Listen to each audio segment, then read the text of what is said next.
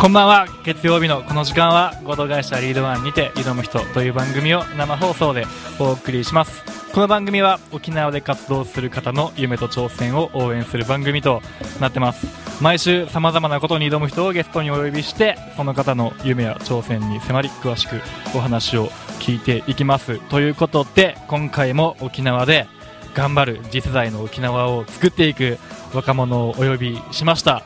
僕がこのラジオで以前から結構もう何回も言ってるのが1998年世代が熱いという話をもう何度もしてきてでゲストも結構ね98年世代、まあ、最悪の世代とかって言ったりするんですけどの方に多く来ていただいててでなんと今日もその最悪の世代の方に来ていただいてます、えー、今回のゲスト簡単に僕の方から紹介します。すべ、えー、ての学生がやりたいことに挑戦できる沖縄を作るという理念のもと沖縄で学生団体を立ち上げ現在は沖縄の高校生と大学生のマッチングなどに取り組む挑む人ということで、まあ、大学の2年生でありながら学生団体の運営だったり今日はま特にそういう学生がやりたいことに挑戦できる沖縄を作るということなので、まあ、そのやりたいことの見つけ方であったり、まあ、やりたいことって何なのかっていうふうに、まあ、あの人生の選択に迷っている学生に向けたメッセージ性を加えてお送りできたらなと思います。ということで、和井さん、よろしくお願いします。はい、皆さんこんばんは。えー、琉球大学2年次の、えー、玉木和井と申します。お願いします。お願いします。あのー、簡単に僕の方から今紹介したんですけども、和井さんの方から、はい、とどうしようかな。今何歳でしたっけ？あ僕は今、1998年生まれのあの。なので、二十歳か。二、十、歳です。なんで、まだ若いんで、高校生ぐらいの時からこう振り返りながら簡単にその玉木和之というのがどういう人間なのかっていう自己紹介からいきましょう。はい。お願いします。わかりました。えー、僕はですね、高校は沖縄、ずっと沖縄出身、沖縄出身でずっと沖縄で育って、うん、えー、高校は那覇高校出身で、はい、ずっとあの、水泳をしてました。で、まあ、中高、あの中学校からずっと水泳してて、うん、まあ、キャプテンしてたりとか。あキャプテンしてたはいキャプテンをしてて、うん、まあ受験はえ結構、まあ、学校ではもう真面目だったんで、うん、あのー、成績もどうにかして、うん、琉球大学にはあのー、僕やっと観光産業科学部の産業経営学科って場所なんですけど、はい、そこにあの推薦で行かせてもらって、でまあ大学に入って、結構その高校生活との違いとかにもまあ最初結構戸惑ったんですけど、うん、でもやっぱり何かしたいなと思いつつ、うん、こう大学1年の時は結構それを考えながらとか探しながら過ごしてて、うん、なるほど、はい、その大学にその進路選択したわけじゃないですか、琉球大学。の何学部やったっけ、えっと経営ですね、はい、経営学部。に行った目的とか理由っていうのはその時明確やったんですか？あ、えっと、高校の時に一応、うん、僕自身としてそのざっくりな夢っていうのが、うん、結構何かその社会に貢献したいっていうざっくりとしたそのも夢とかはあって、まあ、他にもたくさん夢はあったんですけど、うん、その中でもじゃあ社会に貢献したいってなった時に、どうしたら貢献できるのかなって思って、その個人としての貢献ってできることってちょっとどうしても限界があるんじゃないかなってその時は当時は思ってて、うん、じゃあどうしようってなった時にやっぱ組織としてのとして大きな力を持てれば、そこに与えられるその何か貢献できることも大きくなるんじゃないかなっていうふうに高校の当時は考えてて、高校の時にそれを考えてたんですね。そうです社会への貢献とか、すごいな。その時にじゃあ経営者になって、自分で何か大きい会社会社を大きくして、うん、その影響力をどっかに生かせたらなみたいなのをちょっとなるほど。思ってて、まあ、経営の道に進もうと思いましたね、うん、なるほど。じゃあ今後は夢としては、まあ、会社を作って社会貢献できるような企業を作りたいみたいなのがあるってことですかそうですね。でも結構大学に進んで、うん、あの自分の中でやっぱいろんな経験をして、少しずつ変わってくるものとかもあって、結構そこの部分でもあの当初の目標とか夢はもちろん持ったままですけど、うん、新しくできたこととかちょっと変わってきたことっていうのも大学に入ってあり、ま、増えましたね。なるほどね。はい。で、まあ、そういうのがあって学生団体を立ち上げ仲間と一緒にはい。立ち上げたっていうことなんですけど、はい。これはどういった学生団体を作ったんでしょうか、はい。えー、まず、まあ、学生団体の名前はうん。ビガップっていうと BIGAP って書いてビガップって読む。ちなみにそのネーミングの由来は？ネーミングの由来はですね、あのまあ僕まあ、当初立ち上げたメンバー4人いるんですけど僕含めて、僕以外の3人が、えっと、中学校一緒で、はいまあ、その3人が最初に意気投合して、うん。こういうことをしよう学生にを支援する団体を作ろうっていう話になって、うん。そこに僕もまあ同じようなことをちょっとしたいっていうのを1人がその3人のうちの1人が高校一緒なんですけど、知ってくれててその時に一緒にやらないかっていうことで誘ってくれて、うん。あのまあ、一緒にやったんですけど、うん。あのネーミングはあのなんかこのなんだえっと理念みたいなのを英語にした時に、その頭文字があなるほどそのなるほど。BIGAP みたいな。うんうんうんうん。ちょっと英語覚えてないんですけど。覚えてないんですけど ネーミングはだから僕が名付けたっていうわけではないんです。あんまなんか、ネーミングに結構あのビギャップって読み間違えられるんですけど、うん。ビッグアップね。ビギャップです。皆さんあの覚えていただければ。ははい。学生団体ビッグアップを立ち上げたということで、い。どういう団体なんですかこれは？えーまあ、先ほどあの伊藤さんに紹介してもらったように、まあ、全ての学生が自分のやりたいことに挑戦できる環境を作るっていう、まあ、理念のもとでやってて今やってることとしては主に今は高校生の、えーまあ、進路支援っていう形をしてて、どういうことを具体的にやってるかというと今は、えっと、LINE アットっていう、まあ、LINE のその公式 LINE みたいなものものがあるんですけど、はいはいはいはい。その LINE アットっていうものを使って、うん。S あの LINE 高校生からの LINE を LINE でその進路相談とか受け付けたりとか、あとはその SNS、Twitter とかで、えーっとまあいろんな先輩進路に進んだ先輩方がいるんだよっていうのを結構紹介したりとか、紹介は結構もうハイペースでやってて、結構もう50人以上はもう紹介してると思いますね。えー。それはもうじゃあ結構オンライン上で高校生の悩みとかに大学生の現役の大学生が答えてあげるみたいな。そうですね、今やってることとしてはそうですけど、うん。そのうちやっぱり、えっと、講演会だっただったりとか、ワークショップ、進路、進路を、うん。まあ、支援のワークショップとかを高校さんと協力してやっていければなというふうには思ってます。なるほどね。はい。ちなみにどういう悩みが多いですか高校生は？そうですね、結構あのーやっぱ相談、LINE アットを利用して相談してくる子は、結構あのーここの大学に行きたいん、その、ツイッターの先輩の進路先を見て、ここの大学に行きたいんですけど、あの対策とかってどういうことをやりましたかっていうものをその先輩に聞いてほしいっていうその実際、まあ、マッチングですね。その大学生実際にその進路に住んだ大学生とその高校生をマッチングしたりとか、こうこんな回答を得ました得られましたよっていうのをまあ伝えてあげたりっていうことが多いですなるほどね結構ピンポイントな悩みが。結構受験相談みたいなのがそうですね。はい。なるほどね。じゃあその高校生と大学生をつなぐ団体を立ち上げたって言ってたんですけど、はい。なんかそれをやりたかったきっかけとか、はい。なんか原体験みたいなのあるんですか？あそういう活動をしようと思ったきっかけ。そうですね、あのー僕はすごいその水泳部、さっき言ってたように水泳してて、うん。高校の時も水泳部に所属してたんですけど、うん。あの一緒に練習する同級生がいなくて、僕、あのみんなスイミングスクールで練習してて、うん。高高校の時は学校で練習するメンバーが自分の同級生は1人しかいなく僕しかいなくて、その時に結構後輩がいてくれて、その後輩と一緒に練習したりとかしててその時にすごいなんだろう後輩に助けられてたというか自分的にはあの精神的にもそうですし練習のやっぱ内容とかもうん。後輩と話したりとかしながらやっててすごい後輩に対して感謝しててうん。あの恩があってそこで何かあの、まあ、卒業してからも部活に顔出したりするんですけど、高校生に対して何かあの、もう後輩が好きっていうのもあるんですけど、何かサポートしてあげられたらなっていう思いがあったりとかあと、うん。その高校の時に結構自分たちのところではなかったんですけど、あの現役の大学生が実際に高校生とお話しする機会ってないなっって思って。確かにあんまないですよね。はい、そういう機会があればもっと、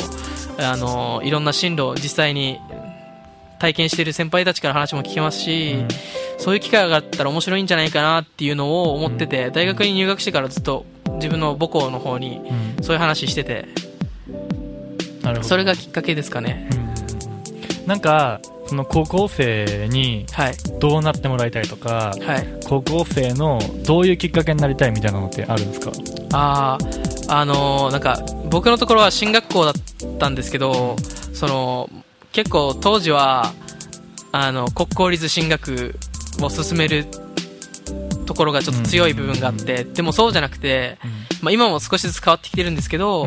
その高校のうちにもう変わやりたいことは別にその大学とか、ん。その進んだ先で変わってもいいから、その時になんとなくとかじゃなくて自分はこういうのが興味あるからこういうことしたいっていうのを見つけてもらって、うん。あの自分の進みたい進路を見つけてそこに、まあ、別に大学じゃなくても専門学校にしろ就職にしろ、まあ、その学部のところにしろ、そういうところに自分が住みたいって思えるようなきっかけに自分たちのまあ団体がなれたらいいなと思ってます、ね、なるほど。まあ、視野を広げるきっかけと、まあ、特に多分、沖縄とかだったら、はいまあ、国立って言っても結構琉球大学とかがそうですると思うんですけど、はい。別に日本で見たらものすごくいろんな大学があって、はい。で、こんだけ選択肢がある中で、多分どうしても狭まってしまってる人って結構いますからね。うん。はい。ちょうど先週、はい。あの、クラウドファンディングで80万円の資金集めて、なんか、小学生向けにキャリア教育イベントをやってるっていう学生が、おー。琉球大学の学生が来てくれたんですけど、はい。その人も、あの、小学生のうちに仕事に対しての選択肢を増やすきっかけを作りたいっていう風な思いでやってたんで、割とそういうのあるかもしれないですね。そうですね。やっぱうん自分の興味関心っていうのをうん早いうちからうん。知るっていうのは結構人生を生きる上で大切なのかなって個人的には思いますね。間違いないですね。はい。その、ちなみにそのカズイさんの個人の話になるんですけど、はいなんか将来的にやりたいことみたいなのってあるんですか？そうですね。将来的にやりたいこととか、ああなるほど。結構僕自身も、うん。そのこうやって団体してたりとか、個人的に別のいろんな活動とかしてりはしてるんですけど、それって結構僕自身が何を今何で生きていきたいかっていうのがうんうんちゃんと定まってないから、うんそういう実際にいろいろ行動してみて、自分がどう思うんだろうとか、これで増えたつながりとかうん。うんっていうのがあって、まあ、今こういう活動してるので実際。僕が将来何したいかって言われた時に、うん。これでこういうことしたいです。いこれで生きていきたいですみたいなのが、うん。まだ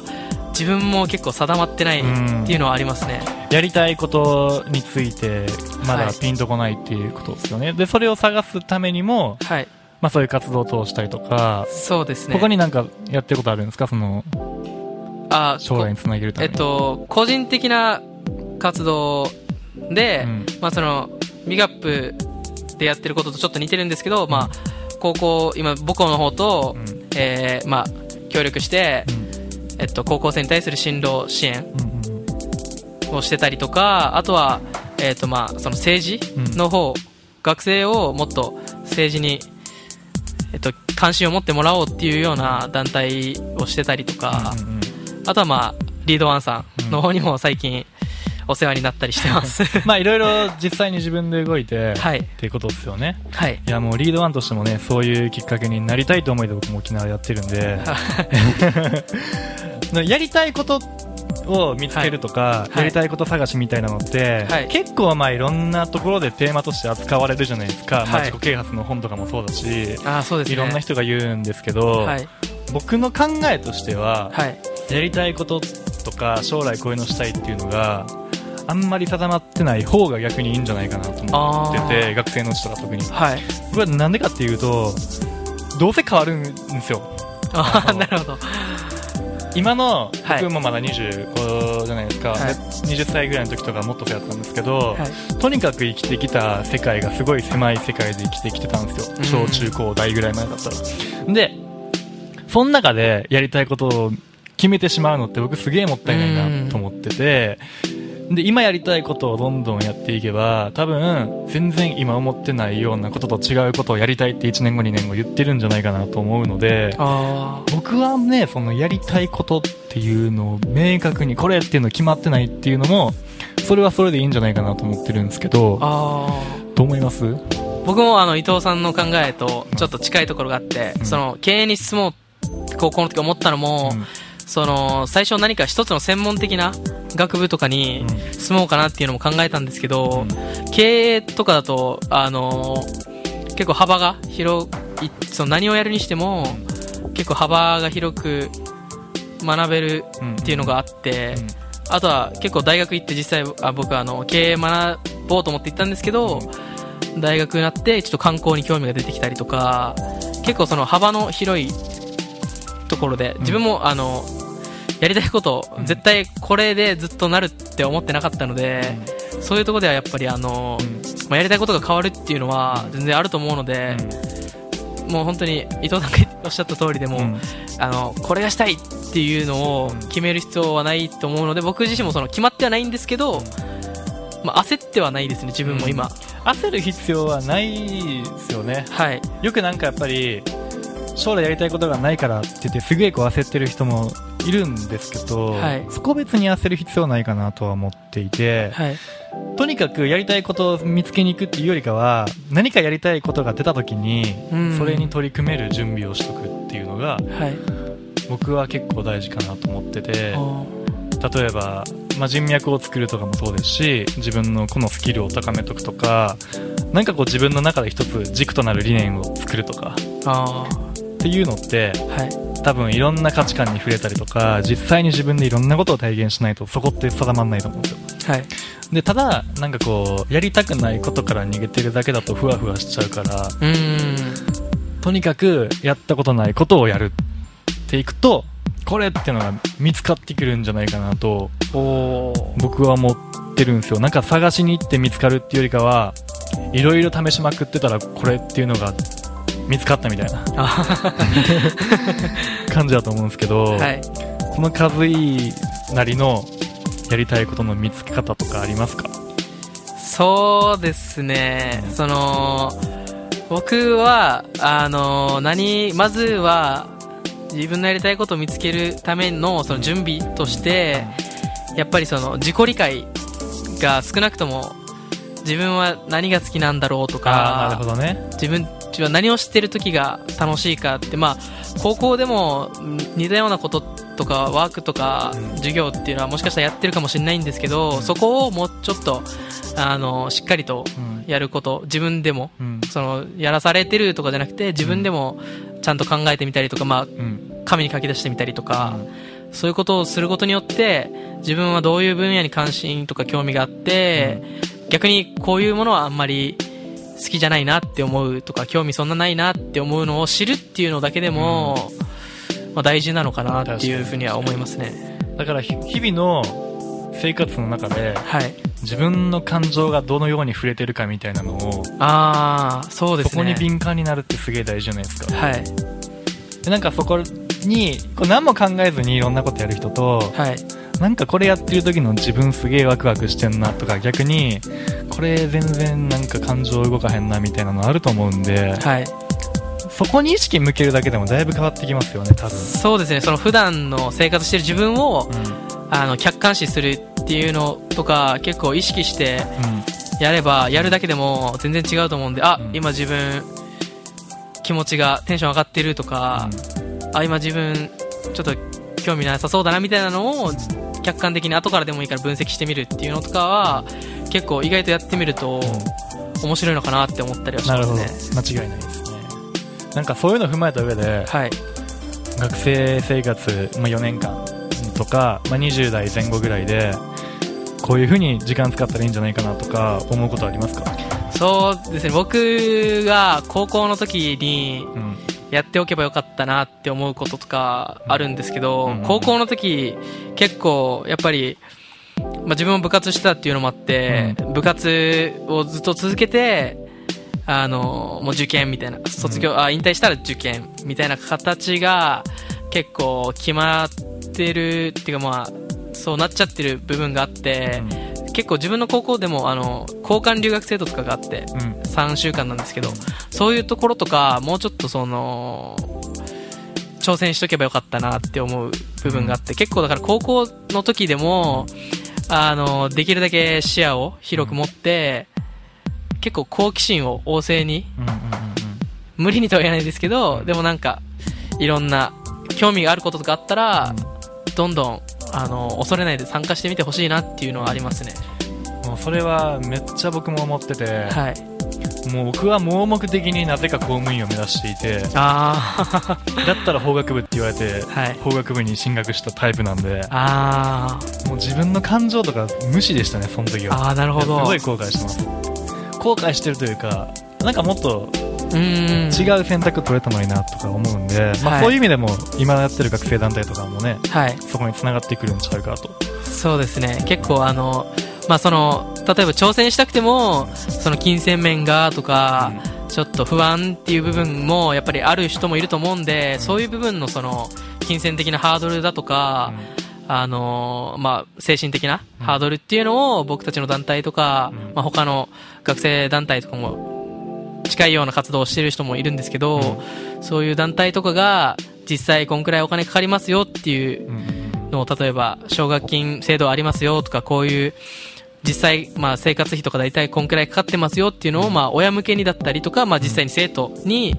あの説明会とかもしていければだどんどんそういうハードルっていうのも下がってきてあの県外に進学したいけどちょっと厳しいかなっていうような人もちょっとずつ減ってくるのかなっては思ってて、うんうんそういうところでもそういう団体として貢献していきたいなとは思ってますね。なるほどねそれはすごいいいですね ありがとうございます。なんかそのやっぱ選択肢を増やす上で、はい。てかまあやりたいことを見つけたりとかいろんなことに挑戦しようって思うと、はい前提として僕は選択肢を広げたりとかうん。いろんな情報を取れるような体制を作っておくことがすごい大事だなと思ってるんですけど、はい。そのためにはまあ例えば SNS とかで興味のある分野のトップ走ってる人をフォローするとかああ、はいなん。かそういう人の YouTube 見る本読むとかっていうのははい。やりたいことが見つかるそこにつながる上でも僕はすごい重要だなと思うんですけどはい。なんかそういう情報を取ったりとかはいで意識してることってありますか、そうですね。今伊藤さんがおっしゃってたみたいに、僕は、僕もあの、そういう経営者とか、結構すごい起業家さんとか、そういう方の SNS をフォローしたりとかもしてますし、うん。それで読んでて、結構その、そういう方々って結構、早い段情報とかをうん。結構リツイート共有してくれたりもしてて、それを見ることによって自分の知識にもなったりとか、あとはまあ、自分の、えっ、と、興味関心とかあることを発信したりとか、例えば自分の趣味でやってることとかでも、こういうのやってますよとか、面白いのできたっていうのもちょっと発信するだけでも、うん相手からしたら、あ、あいつってこういうものやってるんだとか、こういう、こういうもの興味あるんだとかいうのを知ってもらえるから、もしかしたらそれがどっか回り回って自分の方に声がかかるきっかけになるかもしれないっていうのもあったりするので。生まれる仕事とか縁もありますもんね。はい。はい。ということで、ちょっと時間も結構迫ってきてしまってるんで、はい。まあ最後に、今日結構やりたいことの見つけ方みたいな話がメインだったんで、はい。やりたいことがないっていう学生に向けて、はい。なんかこう一言メッセージいただいて終わろうかなと思うんですけど、はい。やりたいことがないっていう人に何かアドバイスをするとしたら、えー、やりか、やりたいことがないはいっ。ていう人は、うんあのーもう別に焦らないでいいので、ぜひあのーまずは自分のことを少しずつ知ろうっていうところから始めてみて、自分は何が興味あるんだろうとか、うん何が好きなんだろうっていうのをちょっとずつ知って、んそこに挑戦す、まあ、一歩ずつそういう方向に進んでみるとか、何か少し一歩ずつでいいから、まあ、進むっていうのをうん。うん。やってみてほしいと思ってます。はい。ありがとうございます。じゃあもう自己分析から入ったらいいんですかね。そうですね、はい。感情に敏感になれば、はい。ね、やりたいことは見つかると思います。